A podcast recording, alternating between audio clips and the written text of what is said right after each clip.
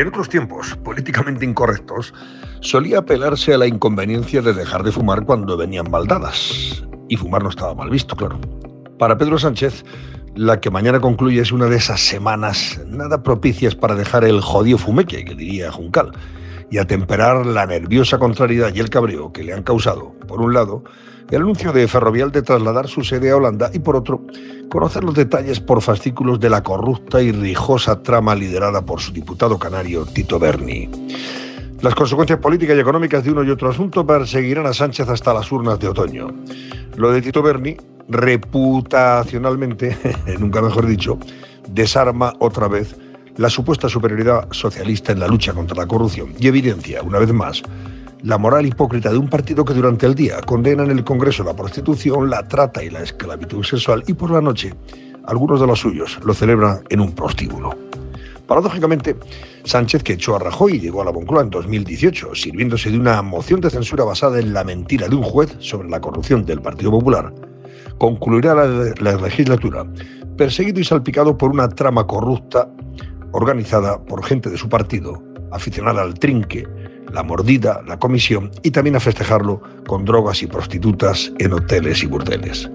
Aspectos casualmente coincidentes en los casos de corrupción del PSOE. El caso Tito Berni supone un estoconazo en los rubios del sanchismo. No hay más que observar la reacción de impotencia de Pachi, ¿qué más da? cuando fue interpelado por un periodista sobre los nombres de los diputados socialistas que cenaron en el Ransés, por si alguno devino en diputero tras el agape para advertir el cabreo y el daño electoral que este caso puede infringirle a los socialistas.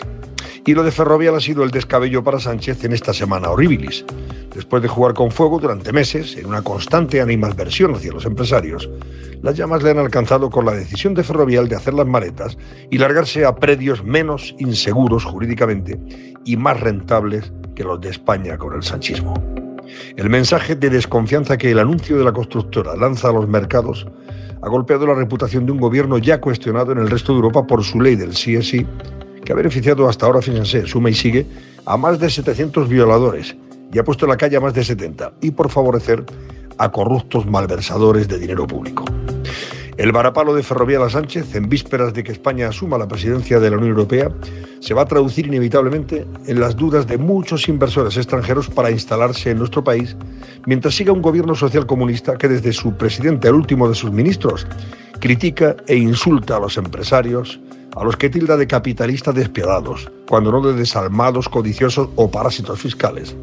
por obtener beneficios con los que garantizar la continuidad y actividad de sus negocios, incrementar y mantener los puestos de trabajo de sus empresas y contentar a sus accionistas.